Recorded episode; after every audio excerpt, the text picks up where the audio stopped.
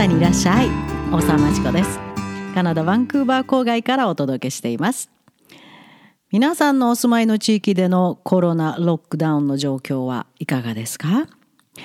ここカナダでは徐々にビジネスがオープンし始めました。先延ばしにされていた私のインプラントも母やっと来週歯医者さんに会えることになりました。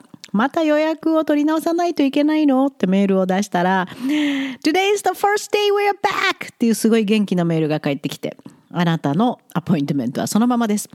歯医者さんに行けるって喜んだのは生まれて初めてかもしれないです。大嫌いですから本当は。でもね果たして前のような社会に戻ると思いますか？いやそれは多方面から考えても叶わないと思います。だってこの COVID-19 によって本当にこの短期間で世界中の人たちの行動が大きく変化してしまいました。普通はね人間の行動が変化する行動パターンが変化するには何世代もかかるんです。一応進化という名前でそれその状況を呼びますけれどもねそれがこのあっという間に23ヶ月で変わってしまいました。つまり私たちの脳が周りの変化に対応してしまったということです。そんな変化に対応してしまった私たちの脳は完全な前の状態には戻れません。いやおうなしに対応せざるを得なかった教育のオンライン化もその一つです。もう踏み出してしまいました。戻ることはないと思います。じゃあ一体教育はどうなるの？うん9月からはどうなるの？残念ながら誰も答えは持ってないんです。これクリティカル・シンキングの非常に重要な要素であるんですけども tolerate uncertainty 不確実に耐えること。人間の脳ってね不確実さにすごく弱くできてるんです。100%正確な答えが欲しいというところから人類の謎を解くために宗教がずっと存在してるわけです。神様が決めます。神様に頼ってたら絶対大丈夫という確実性を求めて。さあ、その uncertainty。誰も答えは持ってません。誰も答えが持ってないからみんなが答えを探す権利があるということ。今、学校年齢の生徒たち皆さんも自分たちで自分たちの教育を探していく教育を作っていく権利があるということ。素晴らしいじゃないですか。この不確実性に満ちた時代。学校の先生もね偉そうに言っても答え持ってないですから。あなたたちと同じ立場。子供と大人が同じ立場に立った非常に稀な人類の一瞬だと思います。でもねどうやってその不確実さに耐えるか。今まで目標としてたルート変わっちゃいましたよね。親や教師が言うままこうしなさいこうしてると一生幸せだよというルートはなくなりました。将来の成功へのお手本にする教科書もなくなりました。こうやれば幸せな人生がというのもなくなりました。自分で考え新しい問題に出会うたびにまた考え進んでいくしかないと思います。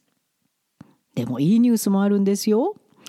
お手本のないまま始まってしまった教育のオンライン化から実は大きな果実が生まれているのをご存知ですか？さまざまなメディアでもこの果実がえー、こんなことも起こってる？いいことだという報道がされています。大多数の生徒は通常の教育先生による対面教育がオンライン化されたマイナス影響にダメージを受けています。生徒も教師も間に合わせああやらないといけないどうしよう今まで訓練されてないけど生徒もやり方わからないしというままで始めてしまったオンライン授業は内容が薄くて成果が上がらない。もう教育のトップも非常に衝撃を受けています。このまま続くと教育はとんでもないことになると。で学校再開をちょっと急ぐ傾向が今出てきています。それも心配ですけどね。このオンラインでの授業には参加しない生徒が非常にたくさんの数に上り宿題を出さない生徒も非常に多くてもう宿題何でもいいから書いて出しただけで A がもらえるというおぞましい教育停滞が起こっているのが現状です。ところがね、ある特定の生徒たちにはこのオンライン化が大きなプラスになっているんですよ。英語で言うと High Achieving Self Starters と名前が付けられてます。つまりできるだけ高い得点。例えば A じゃいや A プラスじゃないといやっていう overachiever の傾向もありますけどももう一番高い得点取れる限りの一番高い成績を目指して自分自身で動機を持ってて自分はこうやってまた高い得点に結びつける。おおこれを学ぶとこうなるのかという自分で勉強の目的を持って続けられる生徒たち。High Achieving Self Starters です。この子たちにはこのオンライン教育が非常な恩恵となっています。そこで先生たちはすでに考え始めてるんです。仮に学校の対面授業が再開されたとしても High Achieving Self Starters のためにオンライン教育を継続する必要が絶対あると。他の一般の生徒は対面授業でしか能力をつけられないということがあったとしても High Achieving Self-Starters には自分のペースで進めることができるオンライン教育がものすっごい効果を上げることが徐々に分かってきたからです。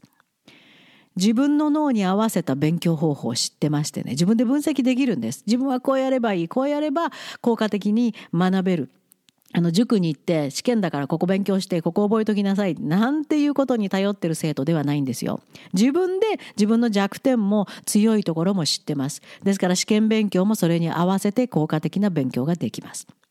またそういう生徒たちは非常に強い自己動機を持ってます。そういう生徒は教師からの手取り足取りのヘルプは必要ありません。むしろ邪魔です。教師はその子たちが自分のペースで学ぶヘルプをする役割です。ですから自宅でできたオンライン勉強自宅で自分のペースでできたオンライン勉強の方がはるかに利点があるわけです。例えばシカゴに住む6年生のケイレブ君毎朝6時半には起きてすぐ勉強を始めます。大抵数学から始まるんですが2コマぐらいのオンライン授業をこなした後朝食でちょっと復習して9時30分にはその日の勉強予定が終了。その子の言葉によると自分のペースで勉強できるからこの形が好き。オンラインだけでいいとは思わないけどね。だって学校では友達に会えるから学校は友達に会うところ。勉強は自分のペースでする。ということだそうです。実はもう20年以上も前から IT の専門家教育の専門家またこれからの人類をどう教育するかを真剣に考える人たちが教育にはもっともっと IT を使うべきだと唱えていました。そして行動も起こしていました。例えばマイクロソフトのビル・ゲイツが大金を出して無料で公開しているオンライン教室 Big History Project などがこれにあたります。 Big History Project 知りませんか？あら大変。これについてはまた別のポッドキャスト1回分を使ってご紹介します。そのぐらい奥が深いです。で、元に戻ります。現在の科学の累乗の進化を考えるともっともっと早く教育のオンライン化ができるはずなんですけど妙な理由で滞ってたんですよ。先生の職がなくなるという理由です。はあ？子どもの教育じゃなくて先生の職？だってオンライン化が進むと必要な教師の数は大幅に減ります。で職を失ってしまいます。だから IT 化を止めてたんだそうです。子どもの教育より教師の給料ですか？うんでもコロナウイルスがそんな言い訳も叩き潰してくれました。イエイコロナパンデミックで強制的にオンライン化された教育。IT 化はさらに進みオンラインと対面授業のハイブリッドになるということはほとんどの教育関係者が予測しています。9月から仮に学校が再開されたとしてもそうなります。その Digital Learning では High Achieving Self-Starters は自分のペースでぐいぐい先に進み教室で他の生徒が理解できるまで待つという無駄な時間がなくなります。早くできてしまって教室で退屈したことがありますか？なんて時間の無駄なんだと思ったことがありますか？理解の早い生徒が遅い生徒に合わせる教育ではせっかくの頭の良さを否定されているような気分になりますよね。そういう時代は終わったかもしれませんよ。私とカナダ人パートナーがカナダと日本を結んで行ってきたオンラインレッスンカナダクラブでは先ほど話に出てきたケイレブのような生徒がたくさん学んでいます。 Big History Project も使ってます。自分の脳がどう学ぶかをよく知っており学ぶことに楽しみを見いだし独立した動機づけを持っている生徒たちが学んでいます生徒によって学ぶペースもレベルも異なります効率よく学べる生徒も遠回りをしてしまう生徒もいます。が試行錯誤を繰り返すことで自分にとっての最適な理解方法を着実にどんどん身につけています。もうそれを見るのが現在の私とパートナーの大きな楽しみです。さああなたは High Achieving Self-Starters ですか？それならこの人類にとっての教育大停滞時期は大きな大きなチャンスです。あなたの頭の良さが将来への大きな希望になります。そのあなたの頭の良さを武器にするためにカナダクラブにいらっしゃい。